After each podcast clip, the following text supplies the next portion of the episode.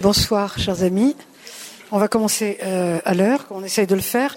Euh, je suis très heureuse euh, d'accueillir Emmanuel Gabellieri, qui est mon collègue de, de philo à l'Université catholique de Lyon, actuellement doyen de son département, et qui est qui s'est spécialisé, si on peut dire les choses comme ça, parce qu'il connaît beaucoup d'autres choses, mais dans Simone Veil et euh, aussi euh, Blondel, hein, euh, mais qui est, je crois, le spécialiste français de Simone Veil. Je suis très heureuse de l'accueillir ici pour cette conférence. Je lui laisse la parole.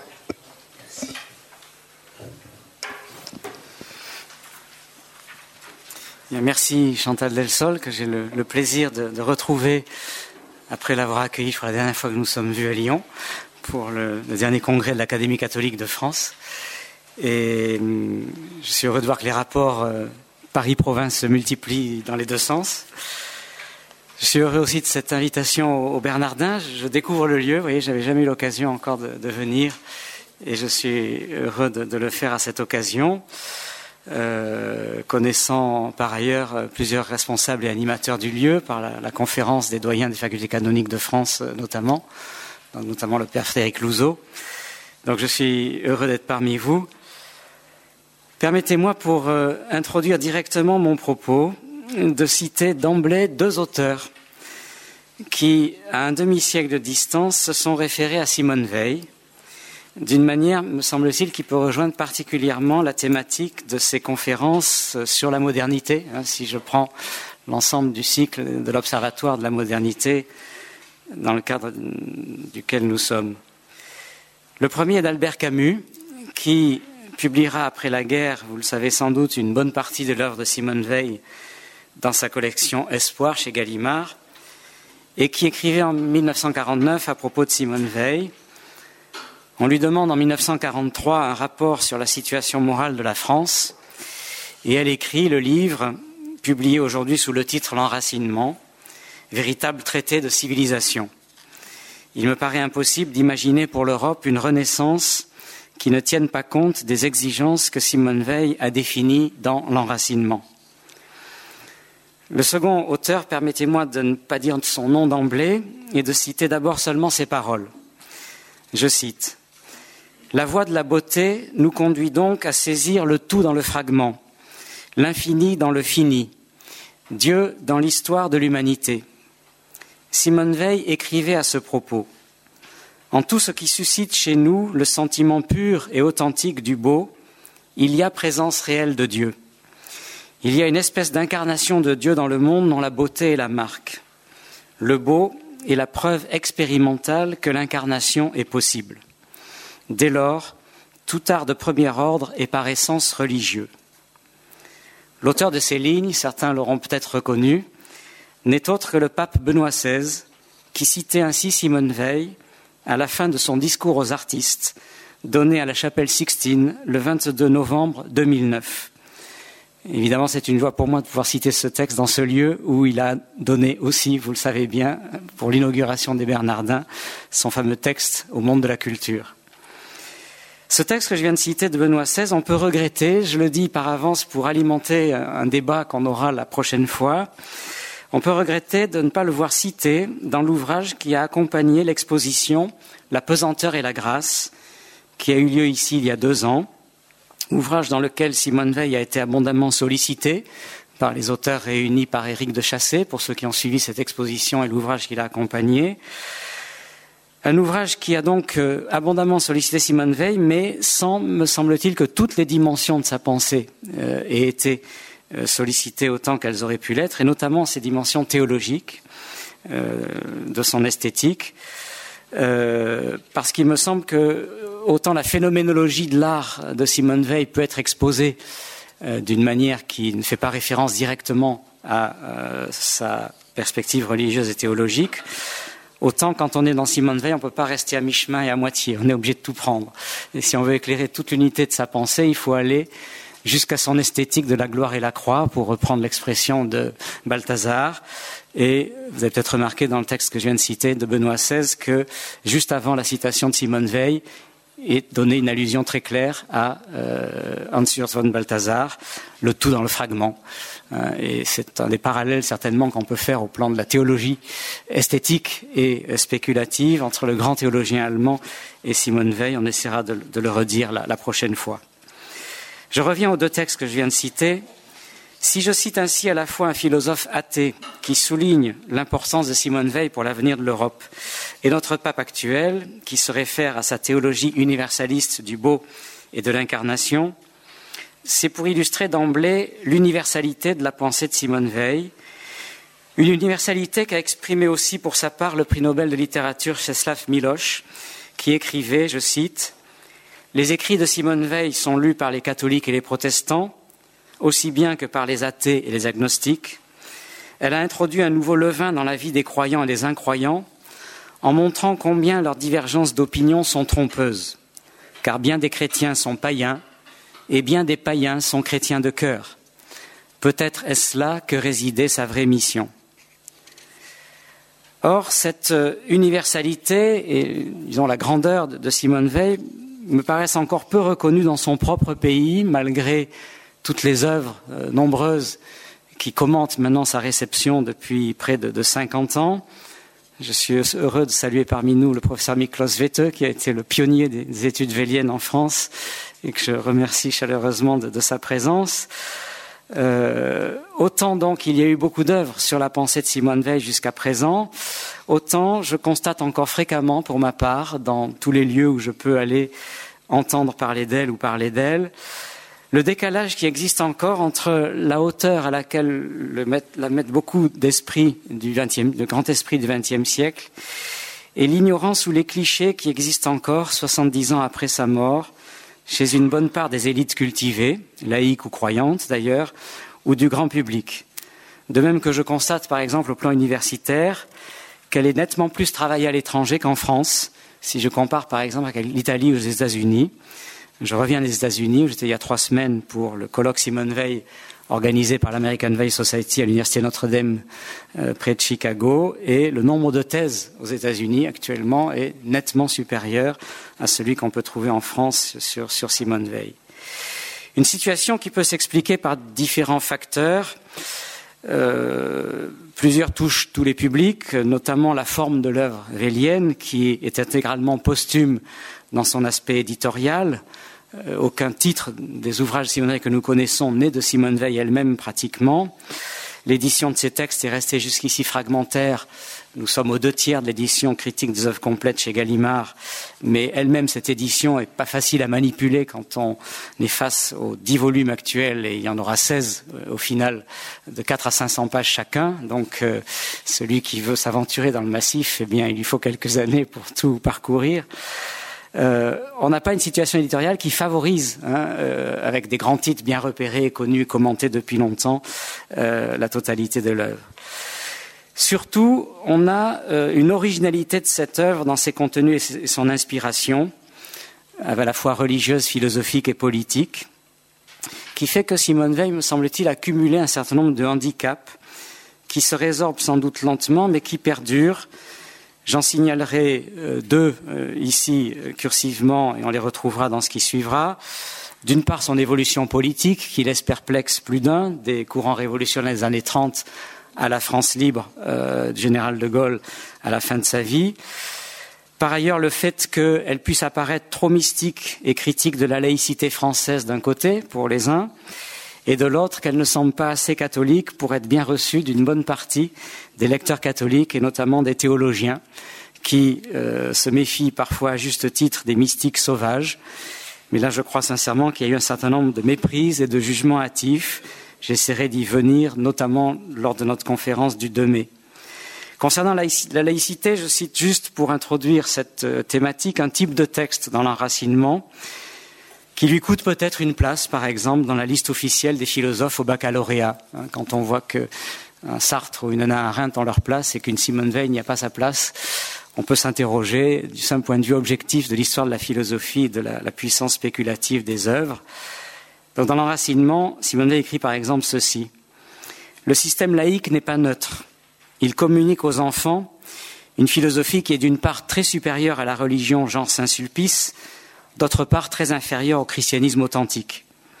Une âme jeune qui s'éveille à la pensée a besoin du trésor amassé par l'espèce humaine au cours des siècles.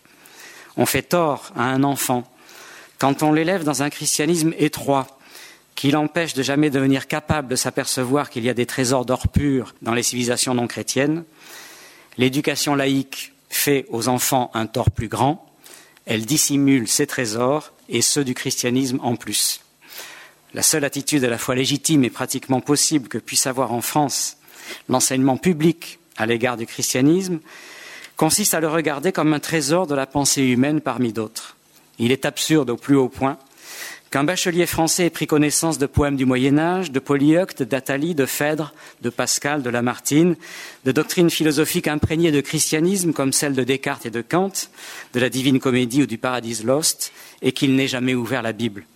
En conséquence, il faudrait inclure, dans l'enseignement de tous les degrés, pour les enfants déjà un peu grands, des cours qu'on pourrait étiqueter par exemple d'histoire religieuse. Vous le voyez, Simone Veil a anticipé de 50 ans au moins le fameux rapport de Bré sur l'enseignement du fait religieux à l'école, mais le fait que ce rapport semble bien enterré aujourd'hui confirme peut-être la difficulté qu'il y a à recevoir dans l'éducation nationale des textes comme ceux que je viens de lire. L'autre type d'obstacle, je crois, qui a beaucoup euh, empêché euh, une reconnaissance pleine et entière de la pensée de Simone Veil est peut-être plus, plus sérieux dans le lieu qui nous réunit ce soir, il tient notamment dans les critiques adressées par Simone Veil au christianisme historique, à l'Église et à son rejet notamment de l'Ancien Testament hébraïque, qui semble la rapprocher dangereusement du martionnisme et du gnosticisme. Alors comme j'affronterai à bras le corps cette difficulté dans la conférence de mai, je ne vais pas m'y lancer maintenant. Je voudrais juste pour l'immédiat dire ceci en pierre d'attente, que on est souvent injuste envers Simone Veil, je dis cela alors même que je ne justifierai pas bien sûr sa pensée sur ce point, si l'on ne voit pas que le jugement de fond qui a été le sien est héritier, surtout à son époque, de ce que le cardinal de Lubac, en 1942 précisément, en référence à l'antisémitisme nazi, appelait le drame de l'Ancien Testament dans la modernité. Drame qui éclairait pour lui la faiblesse d'ailleurs de beaucoup de chrétiens face à l'antisémitisme des années 30-40 à savoir l'opposition de plus en plus durcie dans la culture et particulièrement la philosophie moderne, de Spinoza à Kant, Hegel ou Alain qui fut son maître, Simone Veil, entre, pour le dire ainsi, la religion de puissance et de violence de l'Ancien Testament et la religion d'amour du Nouveau. Ceci ayant été lié pour elle, qui était restée tout à fait ignorante de l'exégèse et de la théologie moderne, à une lecture littérale des livres historiques de l'Ancien Testament, qui la persuada que le judaïsme avait sacralisé la guerre sainte contre ses ennemis, exactement de la même manière que nous jugeons, nous, aujourd'hui, le fondamentalisme islamiste, par exemple. Donc, on reviendra en mai sur cet anti-judaïsme, qui n'est évidemment pas un antisémitisme puisqu'elle était juive elle-même, et on dira pourquoi d'ailleurs ce fait lui-même éclaire aussi la manière avec laquelle elle a pu euh, juger. Après ces premières considérations, situons brièvement l'œuvre de Simone Veil pour indiquer de quelle manière je vais proposer de l'aborder au cours de ces deux conférences. Un mot d'abord sur l'amplitude et la brièveté à la fois de cette œuvre. Simone Veil est née en 1909. Elle meurt à Londres en août 1943 à l'âge de 34 ans. Les œuvres complètes en cours chez Gallimard depuis 1988 représenteront 16 volumes, dont 10 seulement sont parus à ce jour, de 4 à 500 pages chacun. Ce n'est évidemment pas équivalent, par exemple, aux 80 volumes prévus pour les œuvres complètes de Heidegger, mais si l'on poursuit cette comparaison, Heidegger, à 34 ans, n'avait pas encore commencé à écrire sa première œuvre, Être étant, qui sera achevée à l'âge de 38 ans. Ce qui veut dire qu'à l'âge où Simone Veil a achevé son œuvre, Heidegger n'a pas encore commencé la sienne. Je prends cet exemple pour qu'on ait d'emblée à l'esprit la fulgurance du parcours de Simone Veil. Une fulgurance d'autant plus extraordinaire que plus des deux tiers de son œuvre, c'est-à-dire la totalité de l'œuvre philosophique et mystique, et une grande partie encore de son œuvre politique et sociale, a été écrite en moins de trois ans, de 41 à 43, au point qu'on se demande, avec la vie incroyablement agitée qui a été la sienne dans cette période, euh, je renvoie à la biographie de Simone Petremont par exemple, comment elle a pu écrire tout cela. Un deuxième aspect de l'œuvre de Simone Veil, et je crois que le caractère propre du génie de Simone Veil, alors même que la fulgurance de son œuvre semblerait devoir empêcher cela, est d'avoir développé une pensée d'une amplitude exceptionnellement large au plan des thématiques. Elle a eu le don d'établir des liens nouveaux et puissants y compris pour la philosophie la plus spéculative, entre des champs de réflexion généralement séparés ou du moins compartimentés, souvent dans l'histoire de la philosophie, entre métaphysique et épistémologie, entre métaphysique et science, art et politique, entre religion et politique. La feuille de bibliographie que euh, j'ai fait distribuer peut en donner une idée pour ceux qui ignoreraient euh, le plus l'œuvre de Simone Veil. J'étais cet après-midi aux éditions de Lerne pour le cahier Simone Veil en préparation et on voyait la difficulté à, ne pas dépasser le volume prévu s'il en veut vraiment parvenir à illustrer toutes les dimensions de sa pensée. Un troisième point caractéristique, je crois, qui est relevé très souvent par les commentateurs, c'est chez elle l'unité entre théorie et pratique, entre vie et pensée, une unité qui est d'ailleurs chez elle théorisée comme telle. Je citerai ici juste deux formules. Cette définition de la philosophie, que mes étudiants appellent souvent existentialiste avant l'heure, je les critique parce que quantité de choses chez elles sont aux antipodes de l'existentialisme tel que nous le connaissons, chez Sartre notamment. Mais la formule est celle-ci, je cite, La philosophie est chose exclusivement en acte et en pratique. C'est pourquoi il est si difficile d'écrire là-dessus, difficile à la manière d'un traité de tennis ou de course à pied, mais bien davantage. Et puis concernant la nature de la pensée, au moment où elle fait l'expérience de la condition ouvrière, cette formule sur laquelle on reviendra, travail et contemplation sont les deux pôles de la pensée. Ici, nous trouvons l'idée, et nous nous rapprochons des thèmes sur lesquels on va insister euh, dès ce soir, que la philosophie depuis les Grecs n'a pas assez pensé notamment la vérité du travail, et que le premier crime de la modernité est sans doute d'avoir séparé encore davantage que les siècles passés, le monde du travail et le monde de la culture et de l'esprit.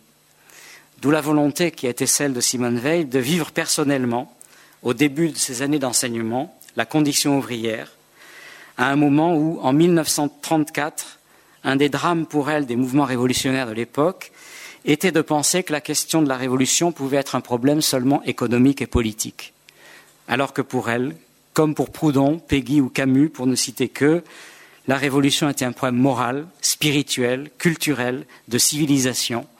La formule de Peggy, la révolution sera morale ou ne sera pas, trouve des correspondances littérales chez Simone Veil.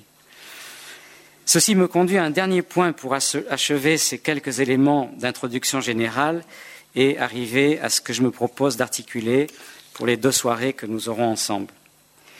Les lecteurs et même les spécialistes de Simone Veil se partagent souvent entre ceux qui privilégient l'œuvre religieuse et mystique en mettant en second plan ou parfois en ignorant carrément son œuvre politique, et à l'inverse, ceux qui, admirateurs de l'œuvre politique, mettent souvent à l'écart son œuvre religieuse et mystique dont ils ne savent pas bien quoi faire. Or, Simone Veil a pris la peine, si je puis dire, dans de nombreux textes, de désavouer ces deux types de lecture si elles devaient être exclusives, en considérant, notamment dans les auto-évaluations qu'elle a été amenée à formuler de ses écrits, que ses œuvres majeures, et notamment ce qu'elle a appelé ses deux grandes œuvres, selon son expression, n'étaient pas des œuvres purement mystiques, ni purement politiques, mais deux œuvres qui, pour elle, ont été clairement à la jonction des deux, de ce qu'elle appelait le nécessaire et le bien, en reprenant les termes platoniciens, au sens d'une philosophie de la civilisation. Et c'est pourquoi Albert Camus a vu si juste dans ce qu'il a formulé sur Simone Veil, à savoir l'essai de 1934 sur les causes de la liberté et de l'oppression sociale, qui est un texte écrit avant son expérience religieuse, et l'enracinement, son texte ultime, qui est écrit après, qui est comme son testament inachevé. Mais le point commun entre les deux ouvrages, c'est que ce sont deux œuvres visant à systématiser du plan anthropologique, cosmologique au plan politique et spirituel, la question du lien à réaliser dans le monde entre les conditions d'existence de l'homme d'une part et la justice et le bien transcendant auquel il aspire d'autre part. Une recherche est d'ailleurs effectuée sur ce concept de grande œuvre euh, qu'on retrouve euh, chez Saint-Simon, qu'on retrouve chez Antoine de Saint-Exupéry. Et je trouve que cette expression, qui veut lier justement des inspirations qui ont pensé le lien du ciel et de la terre, du temporel et du spirituel, elle est significative de quelque chose dans les pensées qu'il utilise euh, au XIXe et au XXe siècle. Je citerai juste ici un texte de euh, Simone Veil qui peut illustrer ce que je dis là dans l'enracinement, où elle écrit à propos de la définition de la politique. Autant le langage humain est loin de la beauté divine, autant les facultés sensibles et intellectuelles des hommes sont loin de la vérité, autant les nécessités de la vie sociale sont loin de la justice. Par suite, il n'est pas possible que la politique n'ait pas besoin d'efforts d'invention créatrice autant que l'art et la science.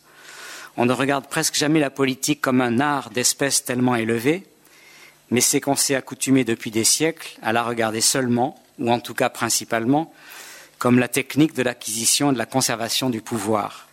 Or, le pouvoir n'est pas une fin. Par nature, par essence, par définition, il constitue exclusivement un moyen. Il est à la politique ce qu'est un piano à la composition musicale. Et cette composition musicale, pour Simone Veil, elle a pour but de lier les conditions d'existence des hommes aux idéaux de justice et de bien transcendants euh, que l'agir humain recherche toujours dans euh, l'histoire. Ceci est clair, la définition qu'on trouve aussi chez Simone Veil d'un type nouveau de sainteté laïque en plein monde, qui rejoint de manière frappante, par exemple, celle de Jacques Maritain dans Humanisme intégral, même si Simone Veil déclare la critiquer, je pense parce que Maritain minimisait à ses yeux la question du travail et de l'économie dans la modernité. Elle écrivait en 1942, parallèlement à son projet d'infirmière de première ligne qu'elle voulait mettre au service de la résistance et des Alliés, des formules comme celle-ci. Aujourd'hui, ce n'est encore rien que d'être un saint. Il faut la sainteté que le moment exige, une sainteté nouvelle, elle aussi sans précédent. Maritain l'a dit, mais il a seulement énuméré les aspects de la sainteté d'autrefois qui aujourd'hui sont pour un temps au moins périmés. Il n'a pas senti combien la sainteté d'aujourd'hui enfermait en revanche de nouveautés miraculeuses. Il y faut plus de génie qu'il n'en a fallu à Archimède pour inventer la mécanique. Le monde a besoin de saints qui aient du génie, comme une ville où il y a la peste a besoin de médecins. Là où il y a besoin, il y a obligation. Le platonisme vélien, puisqu'on verra que Platon est son grand homme dans l'histoire de la philosophie, est un platonisme créateur qui s'achève non pas dans une fuite hors du monde, mais dans le retour du sage et du saint dans la caverne, en nouant action et contemplation. Ce qu'elle dira dans plusieurs textes, notamment dans un texte comme celui-ci dans les cahiers de Marseille. Après avoir traversé la mort pour aller à Dieu, le saint doit en quelque sorte s'incarner dans son propre corps afin de répandre sur ce monde, sur cette vie terrestre, le reflet de la lumière surnaturelle afin de faire de cette vie terrestre et de ce monde une réalité, car jusque-là ce ne sont que des songes. Il lui incombe d'achever ainsi la création. On voit donc que si le cœur de l'inspiration est spirituel, métaphysique et mystique, le champ de l'application de cette inspiration est temporel, politique et historique. Alors c'est à partir de tout ce que je viens d'esquisser brièvement que je voudrais essayer de montrer deux choses au cours de ces deux soirées. Ce soir, davantage en quoi Simone Veil peut apparaître à la fois moderne et anti-moderne, ce qui peut éclairer l'intitulé Critique du XXe siècle que j'ai proposé pour la première partie, et qui j'espère pourra rejoindre au moins pour une part certaines réflexions sur la modernité tardive qui sont celles de ce cycle. Et puis la prochaine fois, en quoi Simone Veil, dépassant euh, ces antinomies euh, de la modernité, peut apparaître prophète du XXIe siècle, en ouvrant une pensée neuve par rapport aux antinomies précisément qui sont les nôtres, pour en citer quatre qui me paraissent cardinales dans la modernité, celle entre raison et foi, celle entre religion et politique, celle entre les religions, aussi bien dans la question du christianisme aux religions non chrétiennes que dans l'ensemble des religions entre elles, et puis celle, plus postmoderne peut-être, entre science et technique d'un côté et écologie de l'autre. Ce sera le programme du mois de mai. Ce soir, je serai heureux si j'arrive dans une première partie à montrer la progression qui a eu lieu chez elle dans la critique de la modernité en trois étapes. Première étape sera la rupture avec la vision du monde, de la science et de l'action, issus de la science et de la philosophie moderne, qu'on peut symboliser, évidemment pour aller vite, je vais devoir laisser de côté quantité de choses, par la rupture qui a été la sienne avec Descartes entre 1930 et 1934. À partir de là, la double critique qu'elle fera de la révolution industrielle à travers le prisme des deux idéologies majeures qui ont prétendu en dire la vérité, à savoir le capitalisme libéral et le marxisme, et finalement la critique qu'elle fera de l'humanisme moderne en tant que tel, en tant que son centre de gravité principal est anthropocentrique et à ses yeux générateur donc d'idolâtrie collective, d'où les totalitarismes du XXe siècle, qui vont réaliser pour elle à la seconde puissance le malheur et la barbarie qui sont sans doute éternels dans l'histoire, mais qu'en prétendant éliminer précisément de la surface de l'histoire, ces totalitarismes ont généré à une puissance encore supérieure. Donc je pars tout de suite pour une première partie du mouvement de pensée qu'il y a chez Simone Veil, qui l'a conduit du primat de la subjectivité des modernes à la rupture avec Descartes, que je vais essayer de centrer sur certains points.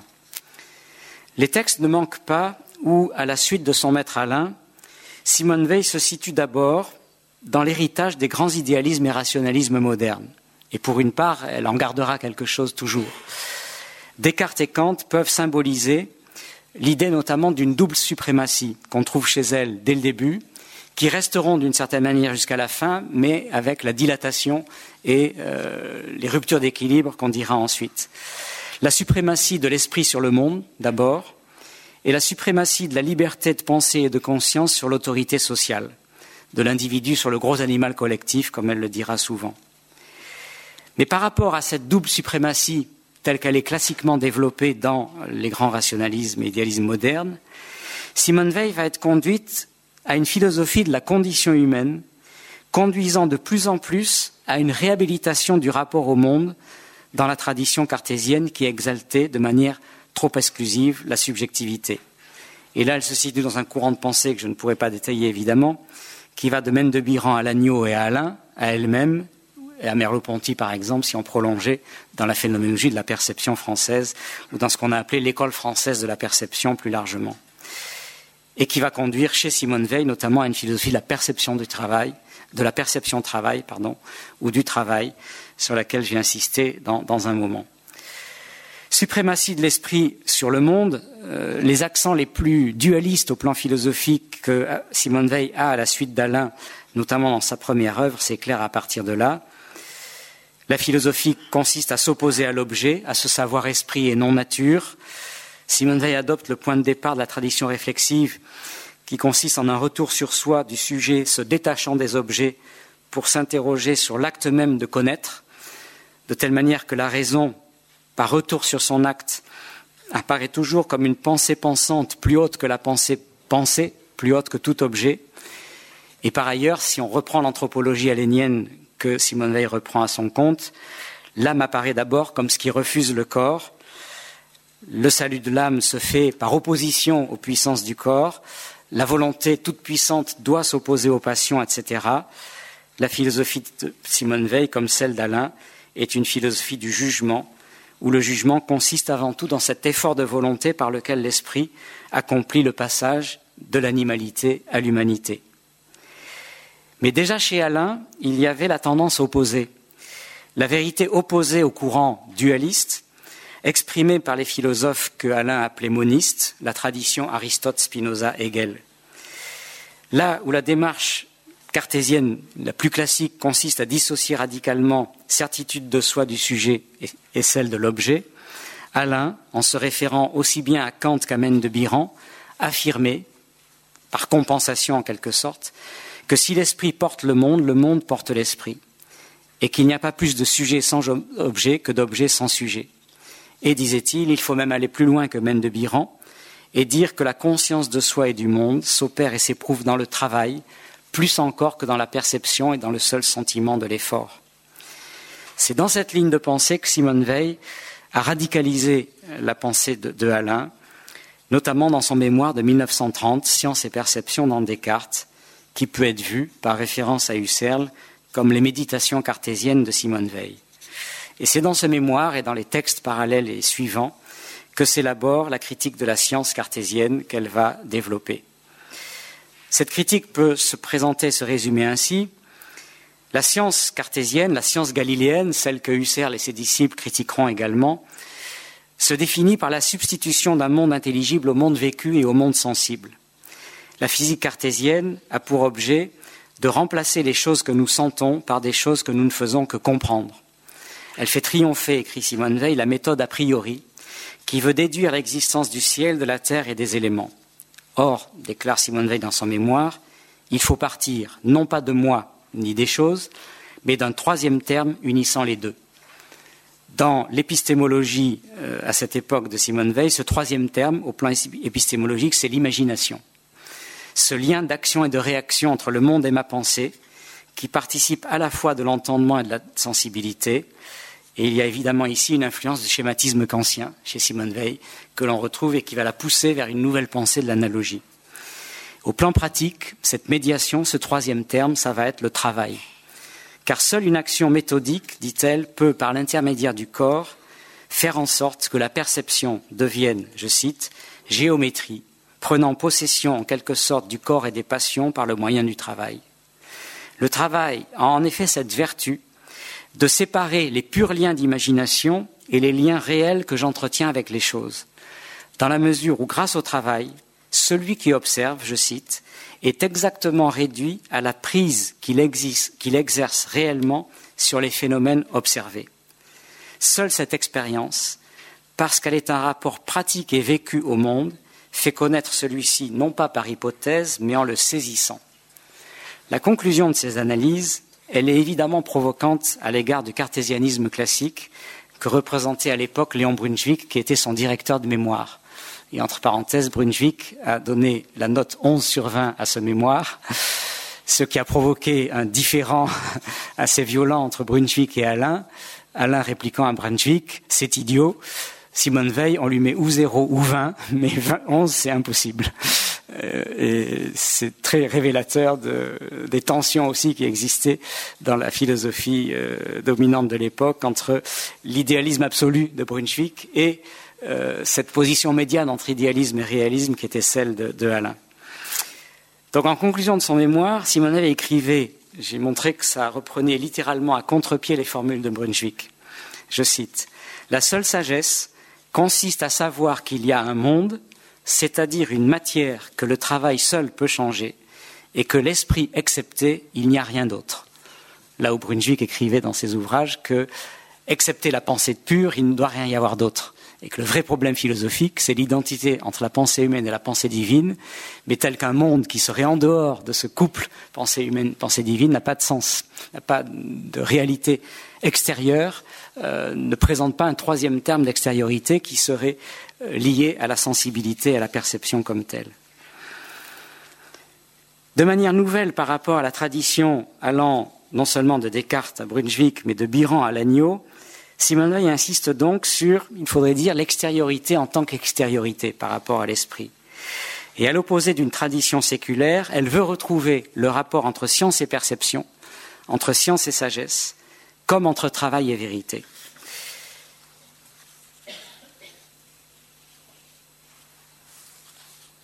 Je voulais citer ici des textes, mais je crois que pour être sûr de respecter mon temps, je vais les laisser. Une lettre à Alain de 1935 met en pleine lumière la radicalisation qu'elle va opérer euh, quant à la critique qu'elle fait de la révolution cartésienne. Elle écrit dans cette lettre Il me semble que tout ce qui s'est passé depuis trois siècles pourrait, si l'on voulait se résumer en ceci, que l'aventure de Descartes a mal tourné. Pourquoi a-t-elle mal tourné, insiste-t-elle dans cette lettre à Alain C'est que dans l'ordre cartésien tel qu'il se présente dans l'algèbre, l'ordre des raisons et des signes devient un ensemble de choses en soi séparée de tout référent concret. Au contraire, pour Simone Veil, une idée doit avoir pour fonction d'organiser une série de phénomènes sensibles en leur étant à la fois distincts et rattachés. Comment faire? Il n'y a, dit Simone Veil, qu'une manière de concevoir une série sans la détacher de tous ces termes, c'est l'analogie. Seule l'analogie fournit la possibilité de, de penser d'une manière à la fois absolument pure et absolument concrète. Et Simone Veil ajoute on ne pense que des choses particulières, on ne raisonne que sur l'universel. La science moderne a perdu son âme en voulant résoudre cette contradiction, par l'artifice qui consiste à ne plus raisonner que sur des signes conventionnels. L'autre solution serait l'analogie. Perdre son âme signifie ici, pour Simone Veil, d'abord la perte de l'idéal d'une science accessible à tous les hommes. La science moderne est de plus en plus ésotérique, de plus en plus coupée des possibilités de vulgarisation qui la rendraient euh, éclairante pour euh, l'intelligence. Et c'est aussi une perte du monde et de sa vérité propre, car la recherche vélienne de l'analogie a pour objet de connaître les rapports constitutifs de la réalité du monde, de découvrir qu'à des idées qui ont besoin d'images correspond un réel sensible obéissant à l'intelligibilité qui structure le monde. La science ne peut donc pas devenir purement abstraite sans perdre sa réalité propre. C'est pourquoi elle doit, pour Simone Veil, redevenir intermédiaire entre la connaissance purement sensible et la métaphysique. Et dans la science cartésienne, c'est évidemment impossible.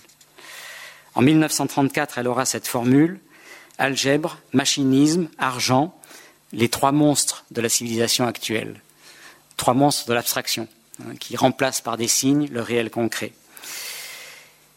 Et on voit la critique de la culture qui euh, émerge à partir de là, dont l'enracinement tentera la synthèse. Alors essayons de pousser cette analyse jusqu'à ce qui conduira dans euh, la pensée de Simone Veil à lier la critique de la science et la critique du totalitarisme. Si la science moderne substitue intégralement les signes aux choses, c'est parce qu'elle se contente de la commodité et de la puissance sur le réel, sans soucier de savoir si on peut le connaître réellement. Il y a donc un lien constitutif entre l'abstraction propre à l'algèbre et la science moderne et les effets de puissance que celle-ci permet, car, dit Simone Veil, les mathématiques dans la science moderne sont seulement une action où on n'a à manier que des signes. Je serais tenté de dire que la, titrisation financière que nous avons connue avec la crise récente fait cela très bien aussi dans son ordre. Simone Veil ajoute L'esprit abdique alors son pouvoir de penser. Parce que penser, c'est toujours relier des significations à des contenus concrets. C'est le péché contre l'esprit, celui qui ne sera jamais pardonné. Car par l'unité des signes est donné à l'homme de la puissance, et il s'agit de choisir, dit Simonet à ses élèves dans le cours de Roanne, entre l'esprit et la puissance, entre Dieu et Mammon. Les hommes, sans hésiter, ont choisi Mammon. Cette critique va conduire Simone Veil à faire un lien entre la science moderne et le totalitarisme moderne dans l'enracinement. J'en donne une illustration, on pourra y revenir par la suite. Elle relie spontanément, dans l'enracinement, à une page de distance, la référence à Félix Le Dantec, maître du scientisme contemporain à l'époque, et les passages de Mein Kampf où Hitler écrit, je cite, que dans un monde où les planètes et les soleils suivent des trajectoires circulaires, où des lunes tournent autour des planètes, où la force règne partout et seule en maîtresse de la faiblesse, l'homme ne peut pas relever de loi spéciale. Et elle commente Ces lignes expriment d'une manière irréprochable la seule conclusion qu'on puisse raisonnablement tirer de la conception du monde tirée de notre science, par où les savants sont peut-être plus coupables des crimes d'Hitler qu'un Hitler lui-même. Simone Veil prolonge sa réflexion à la fin de l'enracinement, en liaison avec cette euh, continuité de l'abstraction à la puissance, de la puissance au règne de la force, en disant Hitler a très bien vu l'absurdité de la conception du XVIIIe siècle, encore en faveur aujourd'hui, et qui d'ailleurs a sa racine en Descartes, selon laquelle on croit à la fois que la force est maîtresse unique de tous les phénomènes de la nature et que les hommes peuvent et doivent fonder sur la justice leurs relations. Car la vérité est que ou bien il faut apercevoir à l'œuvre dans l'univers, à côté de la force, un principe autre qu'elle, ou bien il faut reconnaître la force comme maîtresse unique et souveraine des relations humaines aussi. L'erreur de Hitler, pour Simone Veil, est double. La première est qu'un second principe existe aussi indubitable que celui de la force, c'est le principe de la justice, réel, dit-elle, au fond du cœur des hommes, et la structure d'un cœur humain est une réalité parmi les réalités de l'univers au même titre que la trajectoire d'un astre. Mais il y a une deuxième réponse qui est encore plus importante dans euh, l'épistémologie et l'ontologie de Simone Veil. Il ne faut pas laisser à Hitler le domaine de la science de la nature tout entier. Le deuxième niveau de réponse, c'est qu'il est faux de penser que la science de la nature n'a pour objet que la force, de penser que la nature est constituée par le règne de la force. En effet, écrit-elle, dès qu'on y pense, c'est évident. La matière, la force aveugle, ne sont pas l'objet de la science. Et ceci parce que la pensée du savant n'atteint jamais en fait que des relations qui saisissent matière et force dans un réseau invisible d'ordre et d'harmonie. De sorte que l'erreur fondamentale de la science moderne, c'est de ne pas voir que la force brute n'est pas souveraine ici-bas, elle est aveugle et indéterminée. Ce qui est souverain ici-bas, c'est la détermination et la limite, par laquelle la sagesse éternelle emprisonne cet univers dans un réseau, dans un filet de détermination. La vraie réponse à Hitler est celle des Grecs et des Pythagoriciens, qui disaient que l'univers est constitué à partir de l'indéterminé et du principe qui détermine, qui limite, qui arrête, c'est lui toujours qui domine. La pensée qui a véritablement enivré les anciens, c'est que ce qui fait obéir la force aveugle de la matière, ce n'est pas une autre force plus forte, c'est l'amour. Ils pensaient que la matière est docile à la sagesse éternelle par la vertu de l'amour qui la fait consentir à l'obéissance. C'est pour ça qu'elle dit que Hitler et ses SS fanatiques n'ont jamais contemplé les astres la nuit, pour comprendre à quel point l'ordre du monde était basé sur autre chose que la force aveugle. Cette tradition qu'on trouve chez les Grecs, on la trouve aussi dans la Bible, de l'alliance avec Noé, par laquelle Dieu s'engage définitivement à ce que les eaux ne deviennent plus un déluge et que la coexistence de tout dans le monde réalise un cosmos et non pas un chaos, etc. De sorte que, je cite un dernier texte sur la science de Simone Veil dans les, dans les textes de Marseille, la science, en fait, est une exploration de tout ce qu'il apparaît d'ordre dans le monde à l'échelle de notre organisme psychique et mental. La science n'a donc pas d'autre objet que l'action du Verbe, ou comme disaient les Grecs, de l'amour ordonnateur. Alors si on en reste aux années 30, Simone Veil n'est pas encore à ce niveau. Au plan spéculatif, on peut dire que la philosophie des années 30 de Simone Veil est une ontophénoménologie à l'herméneutique indéfinie, potentiellement métaphysique et mystique, mais où l'absolu reste une idée, un idéal régulateur de la raison, pour parler comme Kant, et non pas un objet d'expérience. C'est pour cela que c'est au plan de l'action que l'homme peut vraiment imiter Dieu, au sens de Alain, au sens d'une volonté d'incarner le bien dans le monde. Or, à cette époque, où la condition prolétarienne issue de la révolution industrielle du XIXe siècle est encore à son pire niveau historique, cela changera à partir de 1936 et des lois sociales après le Front populaire. Pour une Simone Veil qui est une jeune fille aisée, normalienne, agrégée, privilégiée, agir, cela va consister, vous le savez, à vouloir mettre son accent et sa pensée au service des plus pauvres. Cela va la conduire à la fois aux engagements dans le syndicalisme révolutionnaire, à l'engagement dans la condition ouvrière et la double critique du capitalisme et du marxisme à laquelle j'arrive maintenant. Deuxième point, donc je me centre sur euh, cette critique et la philosophie du travail qui va euh, la gouverner. La double évidence, je crois, autour de laquelle s'organise la pensée de Simone Veil euh, dans les années 34, c'est que, alors que le travail est une nécessité s'imposant à tout homme, qui devrait être une expérience de liberté étant donné la transcendance de l'esprit sur la matière et sur le monde, dans l'histoire humaine, et particulièrement à l'époque moderne, il est le plus souvent l'inverse, un lieu d'oppression, d'exploitation. Et ici, ce n'est pas seulement la critique du libéralisme moderne qui est visée, mais aussi celle du marxisme, on va le dire, mais plus généralement de toute la pensée occidentale.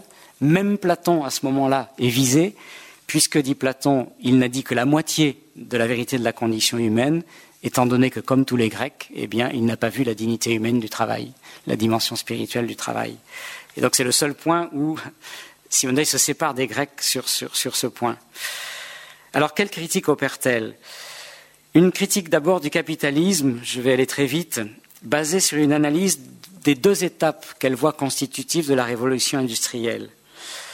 La première, dit-elle, a été vue déjà depuis un siècle, c'est la domination croissante de la nature grâce à la technique euh, sur les ressources et les forces naturelles, qui a créé donc une croissance exponentielle euh, de l'économie moderne. Mais la deuxième, qui a été beaucoup moins réfléchie, c'est le fait que la domination croissante de l'homme sur la nature devient proportionnelle à une croissance de la domination de l'homme sur l'homme, surtout avec la rationalisation moderne du travail, la division scientifique du travail, comme dira le taylorisme, et bien sûr l'exemple du travail à la chaîne dont Simone Veil a voulu faire l'expérience, est euh, le plus frappant, où l'homme devient objet et non plus sujet de son travail. Elle va donc considérer que la séparation dans toute société, mais plus particulièrement à l'époque moderne, entre ceux qui commandent et ceux qui exécutent dans la division sociale du travail, est un lieu d'oppression qu'il faut arriver à changer toutes les fois qu'on le peut, parce que la situation idéale en tout travail, en toute société, serait celle où chacun aurait une maîtrise minimale de ses conditions de travail et puisse en faire un objet de pensée et de contemplation pour lui-même. Je cite rapidement un texte de 1933 euh, dans Perspective allons-nous vers la révolution prolétarienne, où elle écrit ceci N'oublions pas que nous voulons faire de l'individu et non de la collectivité la suprême valeur. Nous voulons faire des hommes complets en supprimant cette spécialisation qui nous mutile tous. Nous voulons donner au travail manuel la dignité à laquelle il a droit, en donnant à l'ouvrier la pleine intelligence de la technique au lieu d'un simple dressage. Donner à l'intelligence son objet propre, en la mettant en contact avec le monde par le moyen du travail. Nous voulons mettre en pleine lumière les rapports véritables de l'homme et de la nature, ces rapports que déguisent, dans toute société fondée sur l'exploitation, la dégradante division du travail entre travail intellectuel et travail manuel. Nous voulons rendre à l'homme, c'est-à-dire à, l'individu, la domination qu'il a pour fonction d'exercer sur la nature, sur les outils, sur la société elle-même. C'est là la, tâche propre de notre génération. Je saute quelques lignes, elle poursuit plus loin.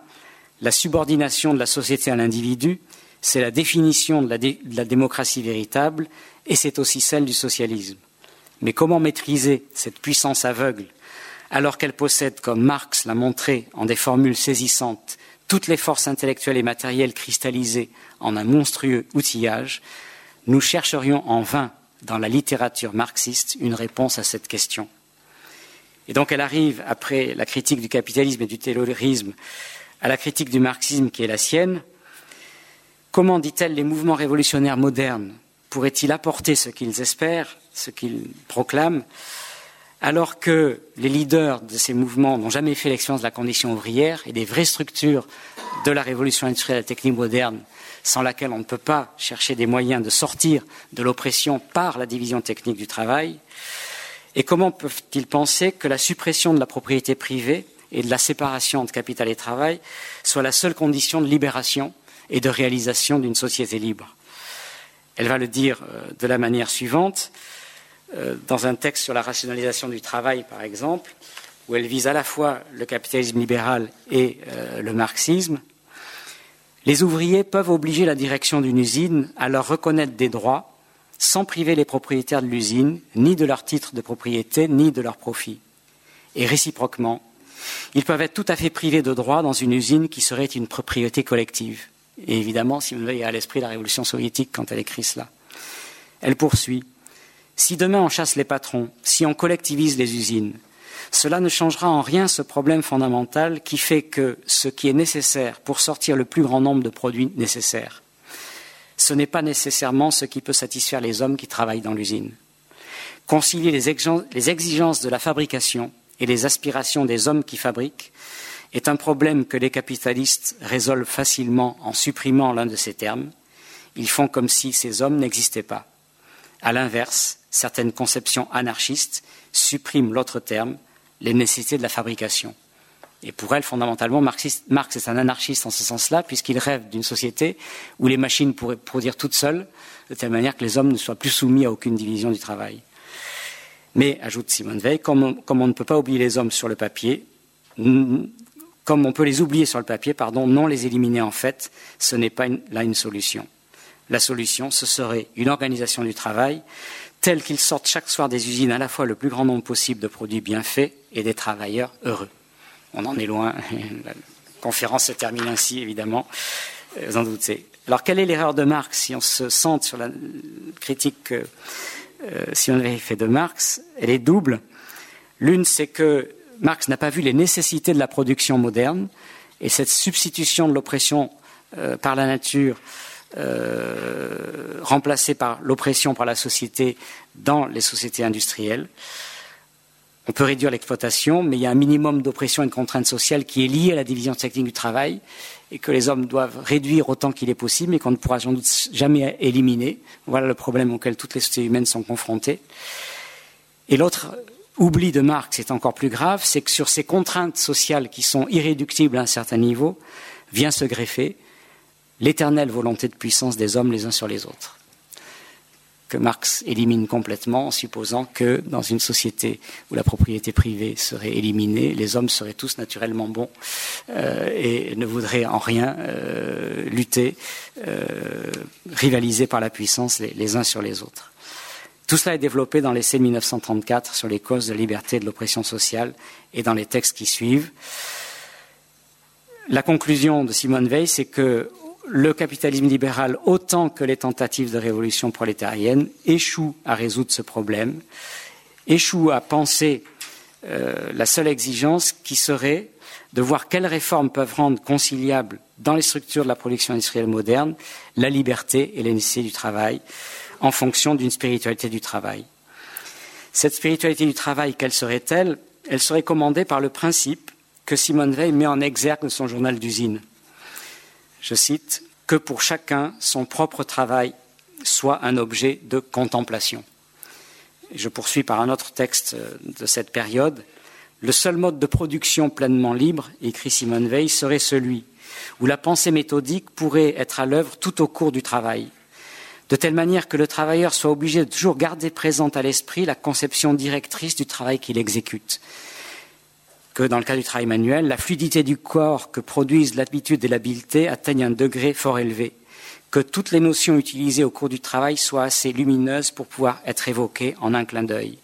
Et elle élabore ainsi une philosophie de la technique qui puisse se rapprocher de la philosophie de l'artisan au travail.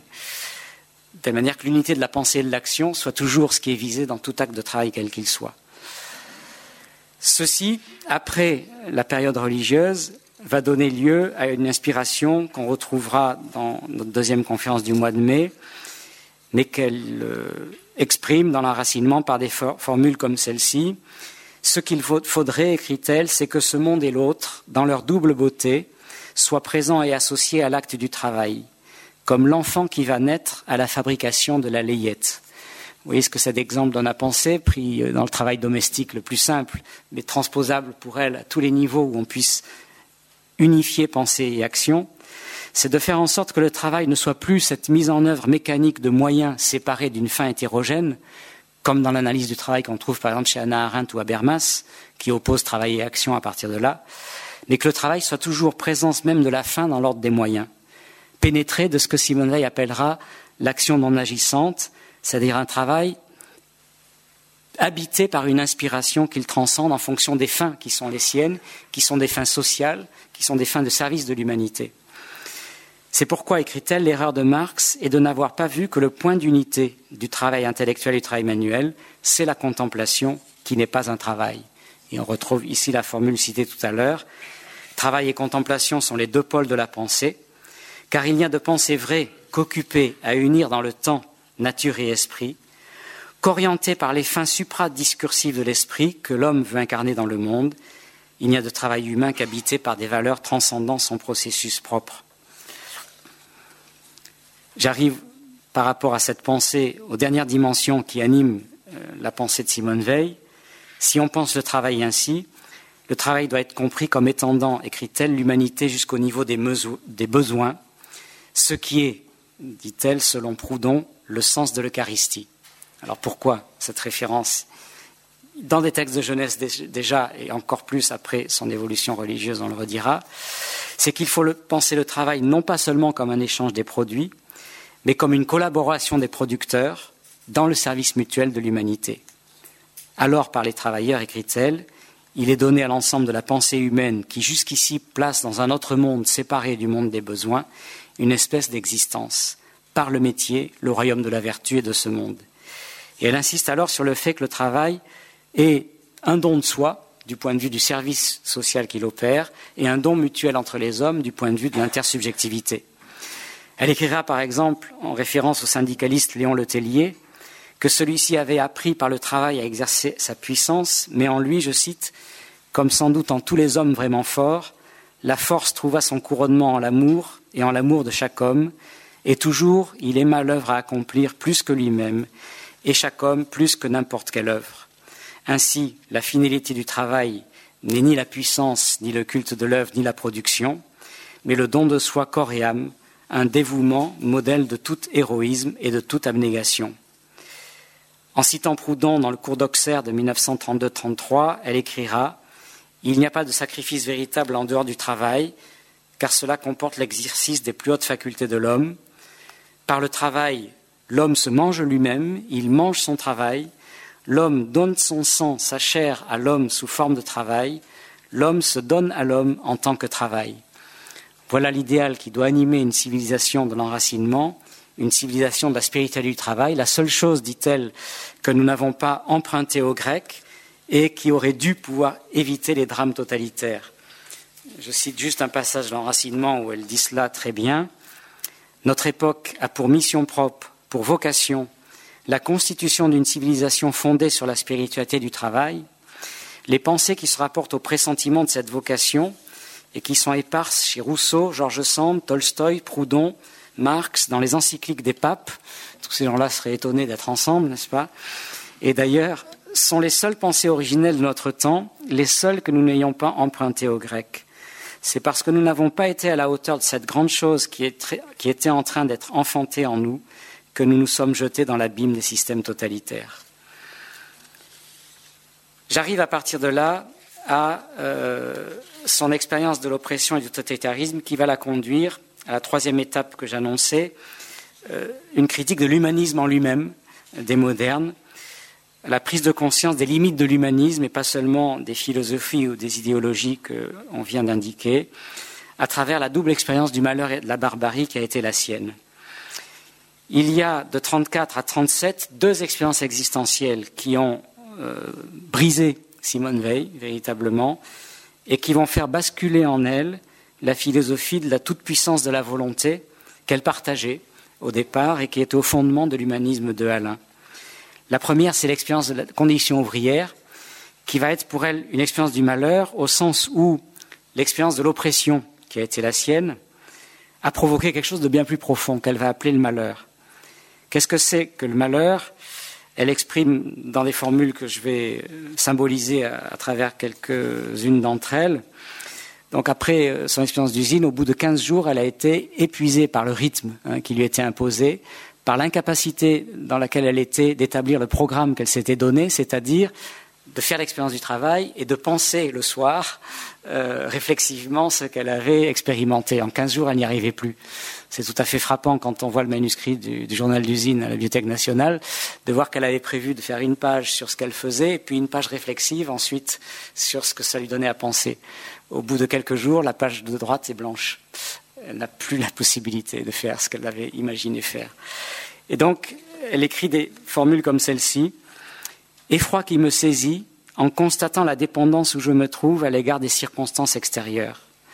Seul le sentiment de la fraternité, l'indignation devant les injustices infligées à autrui subsiste intact, mais jusqu'à quel point tout ceci résisterait-il à la longue Et dans les cahiers de Marseille, rétrospectivement, elle écrira ceci Rien de plus intolérable à l'homme que la conscience de sa propre modificabilité, c'est la misère essentielle, et pour la contempler fixement, il faut la lumière de la grâce.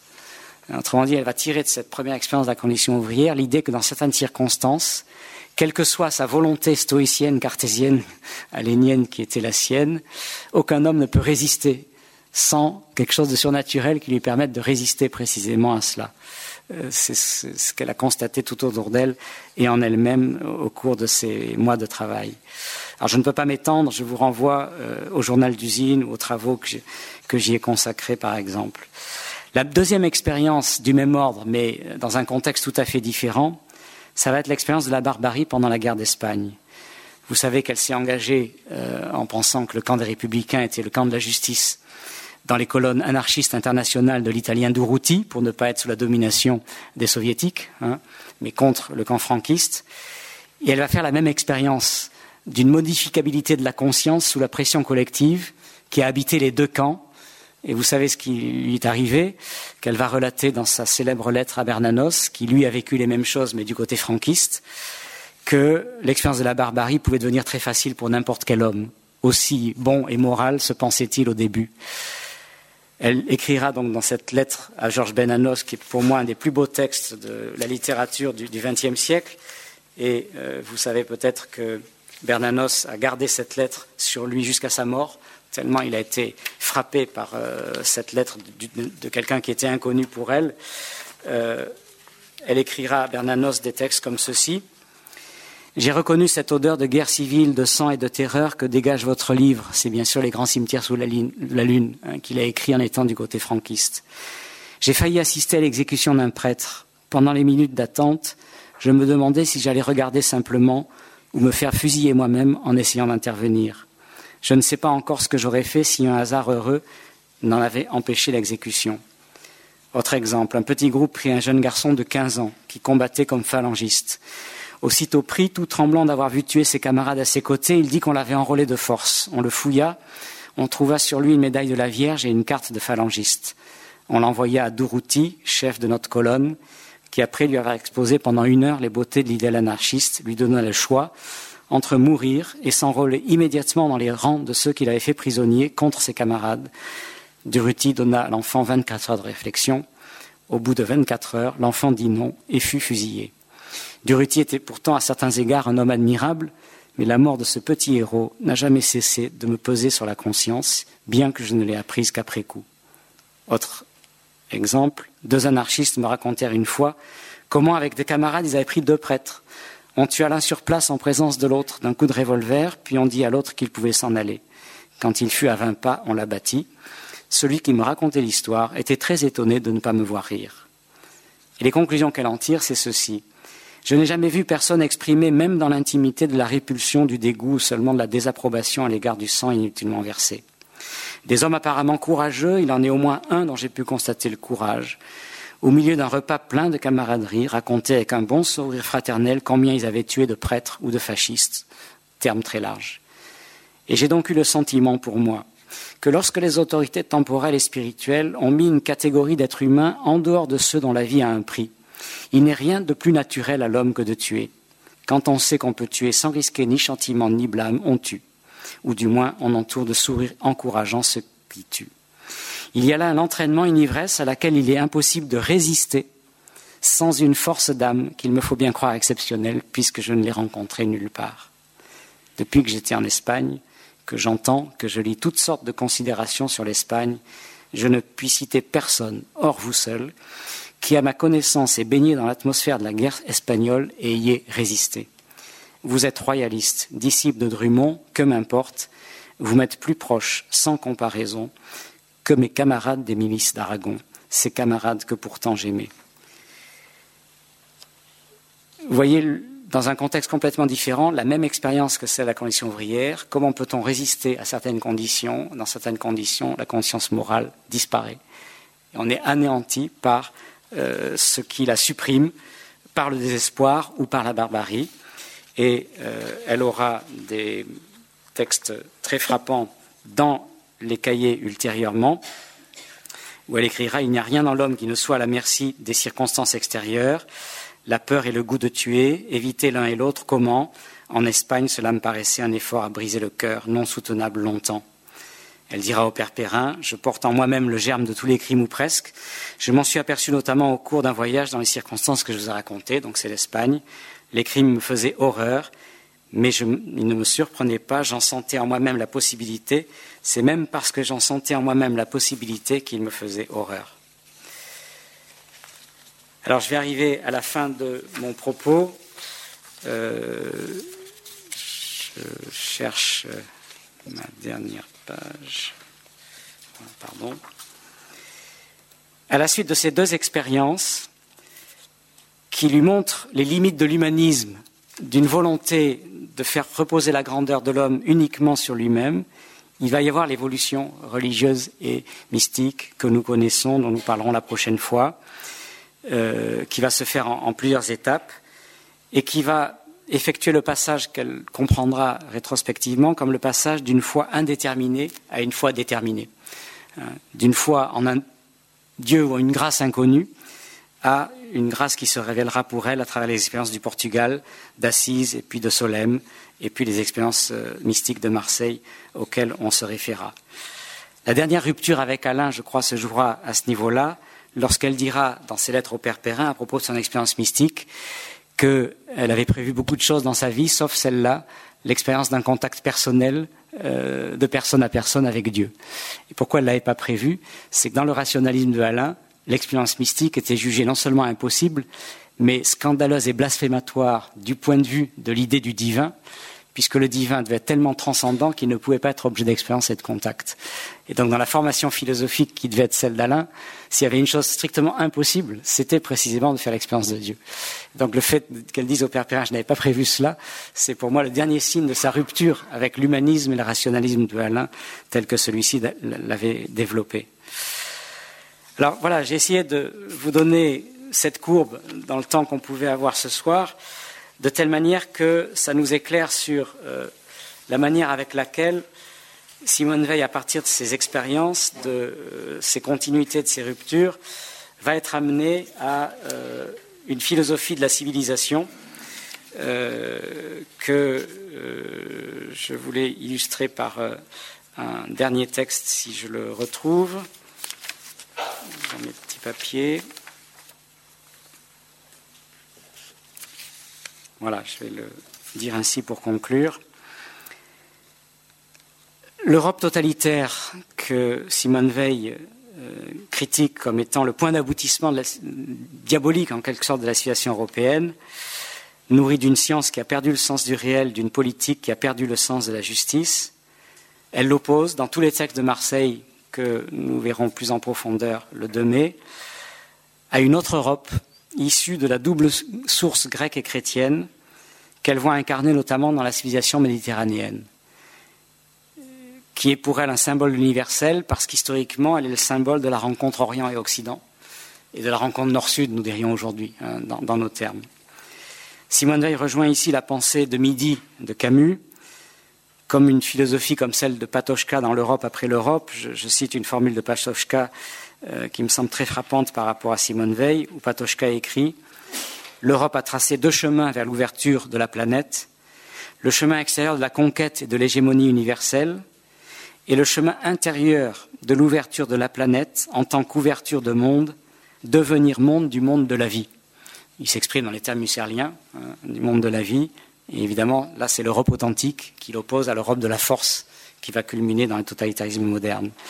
Et donc cette opposition des deux Europes, il me semble qu'elle est frappante chez Simone Veil dans, les textes finaux et ils éclairent la manière dont elle problématise euh, les antinomies que euh, l'Europe euh, doit dominer si elle veut arriver à créer une civilisation nouvelle à la hauteur de sa grandeur passée.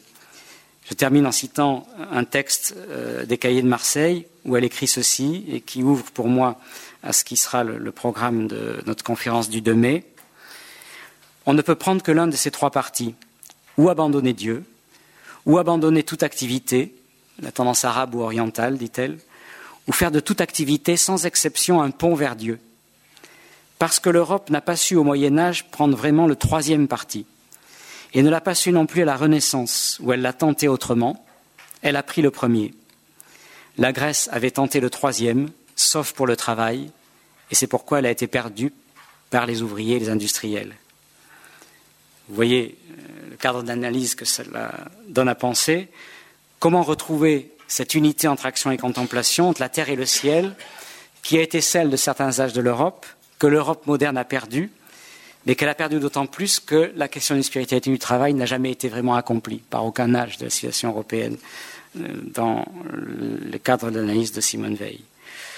Eh bien, c'est ce que nous essaierons de voir la prochaine fois en allant de la pensée politique et historique de Simone Veil à sa pensée religieuse et mystique. Je vous remercie.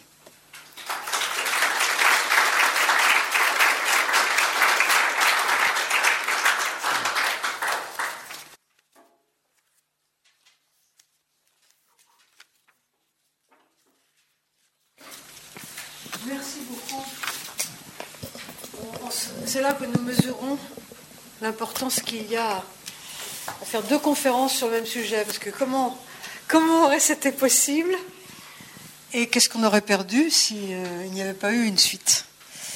Alors, euh, c'est à vous la parole maintenant. Donc, euh, qui est-ce qui veut commencer?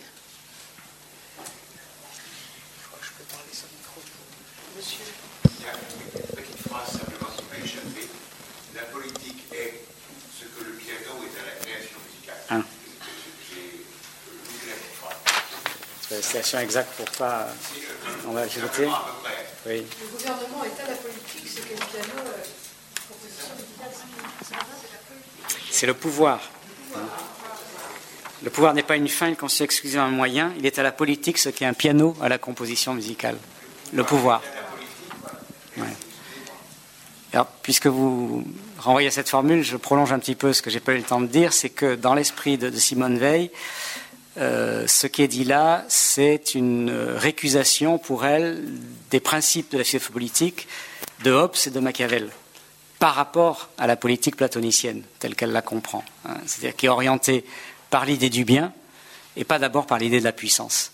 Donc il faudrait développer cela, il y aurait beaucoup de choses à dire nous avons une spécialiste de philosophie politique avec nous, donc euh, voilà, je, parle sous contrôle en quelque sorte et je vois bien tous les débats qu'il y aurait derrière. Mais pour Simone Veil, il y a quelque chose d'important qui la rapproche de Maritain, euh, parce que chez Maritain, il y a une analyse du totalitarisme qui le voit euh, comme ayant sa source lointaine dans le machiavélisme, dans la tradition machiavélienne. Euh, alors c'est un débat que Maritain a eu avec Raymond Aron notamment pour savoir si le totalitarisme devait être un machiavélisme extrême par rapport à un machiavélisme modéré, euh, qui est peut-être nécessaire à toute philosophie politique. Ça c'était la thèse de Aron, plus pessimiste que, Maritain. Mais il y a quelque chose d'analogue chez, Simone Veil. Alors elle vise en fait plus euh, les, idéologies totalitaires hein, euh, que certaines figures philosophiques, mais on voit bien que c'est la, politique reposant sur le principe de puissance qui, pour elle, est à l'opposé de, l'idée du bien platonicienne.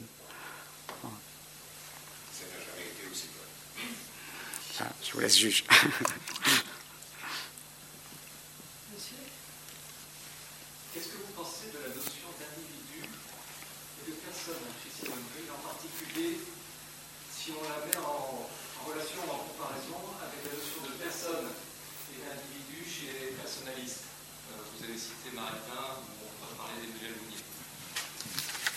Alors, il y aurait beaucoup de choses à dire là-dessus. Euh, il y a un débat euh, dans le commentarisme vélien qu'on peut résumer ainsi, puis je vais revenir ensuite à la pensée de Simone en, elle-même, qui est soit de dire Simone est une personnaliste qui s'ignore, par exemple, beaucoup de, collègues italiens le, disent comme cela, ou alors de dire, euh, en prenant Simone à la lettre hein, de certains textes qu'elle a eus, Simone est anti-personnaliste parce qu'elle voit dans le personnalisme moderne alors, à mon avis, à tort plus qu'à raison si on vise Mounier, par exemple. Mais en tout cas, elle l'a dit dans certaines formules, le risque d'une idolâtrie de la personne. Euh, alors que pour elle, la personne humaine comme telle n'est pas un absolu. Par rapport à ce qu'on a dit de sa rupture avec euh, l'exaltation de la subjectivité chez les modernes, hein, on rejoint ici quelque chose d'important. la subjectivité est un absolu si je la mets en rapport avec la nature, mais si jamais on rappelle l'idée d'absolu avec l'idée du divin, la personne humaine n'est pas un absolu. Elle est relative. Et donc, euh, il y a la crainte très clairement chez Simone Veil, dans euh, les personnalismes modernes, qu'il y ait une sorte d'individualisme métaphysique qui sacralise la personne en elle-même d'une manière qui finalement divinise de manière anthropomorphique l'homme. Et à ce moment-là, toute idée de transcendance suprahumaine est impossible. Et euh, les idolâtries modernes, hein, euh, des totalitarismes compris, même si c'est des idolâtries collectives, sont complices de cette idolâtrie euh, aussi pour elles. Alors, voilà. c'est pour ça que je, reviens à la pensée de Simone et elle-même. Si je peux me permettre, je, vous renvoie, je crois, je ne sais plus si je l'ai indiqué là, dans la bibliographie, parmi les textes que j'ai cités, eh bien non. Alors, j'ai fait une étude que j'ai intitulée à partir de la corrélation entre Dieu et l'homme chez Simone Veil, Dieu personnel, Dieu impersonnel, Dieu trinitaire chez Simone Veil, et chez un autre auteur des années 50 qui est Jules Monchanin, un théologien euh, catholique qui a beaucoup réfléchi le rapport entre mystique et euh, théologie occidentale et mystique et euh, théologie orientale, hein, notamment de l'Inde. Sur la question de savoir en prenant les choses de haut, est-ce que Dieu doit être appelé une personne et avec quelle analogie pour l'homme? À partir de la thématique chrétienne que Dieu est Trinité, un en trois personnes, vous voyez ce qui est en jeu, c'est que la notion de personne, si je l'identifie à celle d'individu, eh par définition, en quelque sorte, elle ne peut pas être exactement identifiée à l'absolu. Puisque l'absolu, c'est une relation entre des personnes. Ce n'est pas une personne. Là, il faut faire une critique, d'une certaine manière, de l'idée naïve de monothéisme, hein, opposée au polythéisme, évidemment pour des raisons historiques, on voit bien pourquoi, mais qui tend à penser de manière anthropomorphique Dieu comme un individu. Or, dans le christianisme, Dieu n'est pas un individu. Dieu est relation, il est un en trois personnes. Et dans la manière avec laquelle Simone Veil, dans les cahiers de Marseille, réfléchit le rapport interpersonnel de l'homme à Dieu, on s'aperçoit qu'elle recopie, par exemple, alors qu'elle n'aimait pas du tout Thomas d'Aquin, les articles de Thomas d'Aquin dans la Somme théologique sur la Trinité, où Thomas d'Aquin définit la personne comme une relation et pas comme un individu, au sens où nous l'entendons, d'accord? Et c'est frappant de voir la correspondance qu'il y a entre les définitions de Thomas d'Aquin et les propres définitions de Simone Veil, lorsqu'elle réfléchit la personne en tant qu'elle est ouverte à la plénitude de l'être. C'est une relation d'amour, ce n'est pas un individu. Autrement dit, pourquoi j'ai intitulé par exemple ma thèse sur Simone Veil Être et don? C'est parce que la notion de plénitude de l'être chez Simone Veil est impossible à honorer sans la catégorie du don et de la relation. Et c'est le modèle trinitaire, lorsqu'elle le découvre, qui est évidemment le modèle par excellence. Et à ce moment-là, il faut penser une structure trinitaire de la personne. C'est pour ça que la personne humaine, si vous voulez, est vraie si elle est engagée dans une relation trinitaire. Si je la réduis à l'individu, comme a tendance à le faire le personnalisme euh, ou l'individualisme moderne, eh bien, c'est une sorte d'idolâtrie de l'individu. Ça n'est pas honorer la vérité relationnelle de la personne. Donc, ma manière de répondre, c'est de dire que si Simone Veil, par exemple, a voulu honorer la vérité des mystiques de l'Inde qui pense un Dieu impersonnel, par opposition à un Dieu trop anthropomorphique, eh bien c'est parce qu'il y a une vérité là-dedans. C'est-à-dire qu'elle voit dans les mystiques de l'Inde, par exemple, un contrepoids à ce qu'un christianisme ou un humanisme trop anthropomorphique pense à la fois de l'homme et de Dieu. Et elle dit qu'il faut équilibrer euh, la manière trop anthropomorphique dont l'Occident pense la personne avec la manière trop purement impersonnelle avec laquelle l'Orient la pense. Le point de dépassement de l'antinomie, c'est le Dieu trinitaire. Et ça éclaire beaucoup, on y reviendra la prochaine fois, la pensée de l'interreligieux de Simone Veil, qui pense qu'il y a un élément de vérité dans chaque grande tradition religieuse et mystique, de ce point de vue-là. Mais la clé, c'est la Trinité. Et donc, par rapport à la notion de personne, voilà, euh, il faut avoir à l'esprit qu'elle euh, ne cesse de tourner autour de la distinction de personne et individu, sans pouvoir l'éclairer pleinement, si je le dis par rapport à l'histoire de la théologie chrétienne ou par rapport à l'histoire de la métaphysique, parce qu'elle ne maîtrise pas tous ceux qui ont parlé là-dessus avant elle. Hein. Elle découvre ça tardivement, à partir d'une tradition qui est celle du principe moderne de subjectivité. Mais c'est la manière dont elle en sort, je trouve, qui est remarquable, parce qu'elle le fait toute seule, sans aucune culture euh, théologique ou métaphysique qui aurait pu l'aider à voir que le problème avait été perçu avant elle, quand même largement par certains. Et donc voilà, c'est cette dimension relationnelle qui pour moi est importante chez elle. Bon, ma réponse est, trop courte, il faudrait développer davantage, mais j'essaie de dire ainsi ce qu'on reprendra pour une part la prochaine fois. Alors, ben, par rapport au totalitarisme, elle est évidemment dans le camp des personnalistes. Par rapport au hein. totalitarisme, on est très vite personnaliste, euh, mais quand même. Donc si par personnalisme on entend le sens d'une transcendance de la personne sur la collectivité, elle est personnaliste. Euh, si on entend par là que euh, la dignité humaine serait auto-fondée sur elle-même, hein, non, parce que dans l'enracinement d'un texte de Londres, là j'ajoute ceci qui est important, elle définit la dignité humaine par rapport au désir du bien qui est en tout homme. C'est ça qui fait l'absolu de l'homme. Et donc cet absolu, il n'est pas immanent en l'homme, il est dans le rapport immanent de l'homme à une transcendance. Mais une transcendance, parce que, comme elle le dit dans les textes de Londres, jamais aucune société, aucun homme ne réalisera sur la terre l'idée du bien absolu qui est en lui. Ça restera toujours une exigence qu'aucun pouvoir politique, aucune situation historique ne pourra réaliser. Et c'est pour ça que, vous savez peut-être, quand les services généraux de Gaulle lui demandent de réfléchir sur le projet de future constitution de la France libre après la guerre, et que la grande idée de De Gaulle, qui était aussi celle de Maritain, c'était de reformuler une déclaration universelle des droits de l'homme, celle qui sera celle de l'ONU ensuite. Elle dit attention, il ne faut pas refaire une déclaration individualiste comme celle de 89.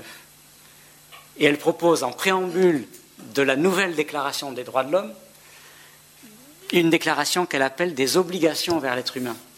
Et vous voyez tout de suite le changement d'expression et de formule. Une déclaration des droits de l'homme, c'est une déclaration individualiste. Une déclaration des obligations envers l'être humain, c'est une déclaration, il faudrait dire, intersubjective, dans les termes de la philosophie contemporaine, interpersonnaliste, où c'est euh, le service d'autrui qui commande dans une société pour qu'une société vise le bien commun. Et elle dit à ce moment-là au service général de Gaulle, il faut mettre en préambule de la Constitution une profession de foi. Mais une profession de foi dont le tour de force est de pouvoir être laïque tout en laissant ouvertes les foi religieuses. Alors comment elle fait? Eh bien, il faudrait citer les textes, on essaiera de le faire la, la prochaine fois. Elle dit il faut définir la dignité de l'homme non pas par ses droits, mais par le désir du bien qui habite tout homme de la naissance à la mort et qu'aucun pouvoir politique ne peut réaliser. Si vous mettez ça en préambule d'une constitution, alors c'est le rempart contre tout totalitarisme. Et c'est en même temps la résolution du conflit entre politique et religion chez les modernes. Parce que vous pouvez le dire d'une manière laïque, sans aucunement engager une foi métaphysico-religieuse, et vous pouvez y faire entrer toutes les foi religieuses, parce que ces foi religieuses, à partir de ce désir du bien, nommeront le bien transcendant, qui en est le terme pour elles, de la manière qui leur convient, sans que ça brise le principe de laïcité. Et elle était désespérée de ne pas arriver à se faire comprendre par les conseillers de De Gaulle à Londres. Parce que pour elle, c'était une évidence rationnelle, en même temps que spirituelle, de dire les choses ainsi, de sortir du débat laïcité-religion des modernes et de dresser un rempart contre le totalitarisme, et elle ne comprenait pas qu'elle ne soit pas comprise. Évidemment, c'est parce que quand vous lisez le texte de Londres, elle dit ça, puis avec des élans mystiques par ailleurs qui effrayent les conseillers de Gaulle qui se disent elle est folle, quel dommage qu'on n'ait pas eu Maritain à sa place puisque vous savez que De Gaulle voulait faire venir un philosophe avec lui. Euh, il espérait Maritain ou Bernanos comme grande plume euh, publique, et il a eu Simone Veil, ce qui n'était pas un cadeau, euh, étant donné la violence spirituelle qui était la sienne dans, cette époque terrible. Mais cette intuition que je viens de résumer, elle est pour moi essentielle, et bien au-delà de Simone Veil. Elle est pour aujourd'hui, pour notre temps, quelque chose de décisif. Et c'est une des choses, je trouve, qu'on n'a pas retenues de Simone Veil jusqu'à présent. Vous voyez Cette capacité qu'elle avait de proposer euh, une formulation universelle à tous les esprits en respectant les différences philosophiques ou professionnelles pouvant exister, mais en les réunissant sur les mêmes valeurs humaines fondamentales, mais qui ouvrent nécessairement une transcendance inconnue. Et ça, ben, on en est encore loin aujourd'hui, je trouve, dans les débats politico-religieux, souvent d'aujourd'hui.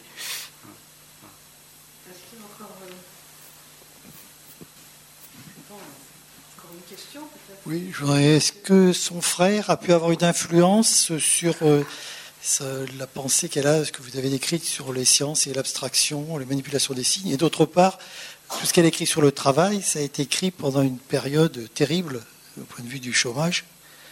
Et donc beaucoup de gens étaient sans travail, et c'était aussi une condition épouvantable. Alors est-ce que ça a pu influencer sa pensée? Alors je vous réponds tout de suite. C'est complètement désincarné. Je vous réponds tout de suite à la deuxième question. Euh, voilà, malgré le contexte de crise dans, lequel elle est, euh, elle n'a pas tellement écrit sur le chômage au sens où nous le dirions nous aujourd'hui davantage hein, euh, d'un point de vue social, parce qu'elle est plus meurtrie par l'absence de dignité du travail existant. Euh, les conditions d'oppression et d'aliénation du travail existants, le fait que ni le libéralisme, ni le marxisme et les mouvements révolutionnaires n'arrivent à, penser cela, même pas à le résoudre, mais à le penser, à le poser comme problème. Voyez, ça pour elle c'est la catastrophe, parce que ça veut dire que tous les élans révolutionnaires qui, et, totalitaires qui dans les années 30 sont massifs, eh ils conduisent l'humanité dans le mur. Alors par rapport à ça, sur la question du chômage, ben, évidemment, elle, est évidente. C'est-à-dire qu'un homme qui ne travaille pas, pour elle, ne va pas avoir contact avec la vérité du monde, ne va pas avoir contact avec la vérité du, lien à autrui. Donc c'est dramatique. Mais euh, comme le, problème politique, euh, idéologique, si vous voulez, de l'heure, c'est euh, comment gérer le travail qui existe, elle se focalise entièrement sur ce problème-là. Hein. Et par contre, au niveau de son action personnelle, vous savez qu'elle donnait une partie de son salaire aux caisses de chômeurs dès qu'elle a été agrégée à Normal, euh, Sup, euh, elle verse aux caisses de chômeurs. Vous connaissez l'anecdote à l'école normale supérieure. Euh, elle fait passer une pétition pour que tout le monde donne à des caisses de chômeurs et elle va aller voir le directeur de l'école, Célestin Bouglet, qui agacé lui dit non deux, trois fois, puis pour s'en débarrasser, lui donne quelque chose au bout du compte. Et le lendemain, dans toute l'école, il y a des affiches placardées, camarades, faites comme votre directeur, donnez aux caisses de chômeurs. Vous voyez comment ça pouvait améliorer ses relations avec euh, ses supérieurs. Alors, sur la première question, il y aurait beaucoup de choses à dire dans le dialogue entre André Weil et Simone Veil. Donc, peut-être tout le monde ne sait pas qu'André Weil a été un des plus grands mathématiciens du XXe siècle, fondateur du groupe Bourbaki, et donc des mathématiques modernes. Hein. Et donc c'est extraordinaire cette famille. Il y a deux frères et sœurs qui sont deux des génies du siècle. Hein. C'est étonnant. Bon, il y aurait beaucoup de choses à dire sur leur lien. Mais donc ils ont eu un dialogue très intense sur la science et sur les mathématiques. Alors le problème, c'est que euh, André Weil, qui était un génie, euh, qui a élaboré euh, ce qui est devenu la théorie des ensembles, etc., lui, faisait de la mathématique un peu comme un jeu de l'esprit tout cas dans la manière avec laquelle il dialogue avec Simone Veil, euh, il ne croit pas au réalisme pythagoricien de Simone Veil, qui veut que les mathématiques soient un reflet euh, bon, de la pensée divine, ultimement, hein, même si ce n'est pas de la manière mécaniste que les, les, les, Galiléens, par exemple, ont pensé, mais euh, il y a une symbolisation de l'ordre du monde par les mathématiques. Alors il y a d'autres symbolisations qualitatives. Hein. Il n'y a pas du tout l'idée que Dieu a écrit l'ordre du monde en langage mathématique comme l'ont voulu les, classiques. Il y a l'idée d'une symbolisation réelle. Que, si les mathématiques mordent sur la vérité du monde, c'est qu'il y a bien un rapport avec les, proportions qui, constituent l'ordre du monde. Donc elle, pense qu'il y a une vertu réaliste des, mathématiques comme de toute science, comme de toute théorie scientifique tout en affirmant qu'il y a aussi une dimension conventionnelle. Elle n'est pas naïve dans l'idée d'un d'une duplication par la science ou les mathématiques du réel. Elle pense qu'il y a une symbolisation, à la fois une dimension réaliste, plus ou moins cachée, et une dimension conventionnelle. Mais euh, le groupe Bourbaki et, André Veil, eux, ils voient les mathématiques comme un formalisme abstrait de l'esprit qui peut se démultiplier infiniment de telle manière que ça révèle des lois de l'esprit, mais quant à savoir si ça révèle de la nature, là alors, euh, chou blanc, si je puis dire, on est agnostique. Et donc, une des grandes disputes de, de Simone avec André, c'est euh, de, voir qu'il fait des mathématiques un jeu de l'esprit, un peu comme Simone Veil accusera Valérie de faire de la poésie un jeu, au lieu d'y voir une symbolisation de la vérité du monde aussi, voyez. Et euh, cette idée d'un esthétisme pouvant habiter dans les mathématiques comme dans l'art, est assez insupportable à Simone Veil, parce qu'elle pense que toutes les dimensions spirituelles de l'esprit sont des manières de s'articuler à la vérité du monde et à la sagesse divine hein, par ce biais. Donc voilà euh, un, des aspects centraux de son dialogue euh, avec, euh, avec André. Ensuite, il se disputait sur les Grecs, il se disputait sur Nietzsche, parce que, on peut le dire en, deux mots, André considérait que l'opposition de l'apollinien et du dionysiaque, que Nietzsche célèbre comme la clé de la Grèce, c'était vraiment quelque chose de vrai dans la Grèce antique. Et pour Simone Veil, c'est insupportable. Euh, pour elle, euh, le dionysiaque est englobé dans l'apollinien. Hein, alors ça va être résolu, si je puis dire, par le mystère du lien entre la Trinité et la croix, dans la, christologie philosophique ensuite de Simone Veil. Mais il y a cette idée que la sagesse divine englobe tout, mystérieusement. Et tout ce qu'il y a de tragique dans le monde eh bien, est englobé par cela. Donc la vérité de la Grèce, c'est que l'apollinien domine le Donisaque. Et pour André, qui est un peu nietzschéen sur ce plan-là, les deux sont en lutte éternelle, la vérité de l'homme est tragique, on n'en sortira pas, il n'y a pas de croix du Christ qui résout, si je puis dire cela, et qui articule définitivement le terre et le ciel. Donc là, il y avait un débat métaphysique hein, avec André, euh, mais qui se reliait à, cette, euh, à ce débat sur la science grecque. Voilà. Merci beaucoup. Merci à vous.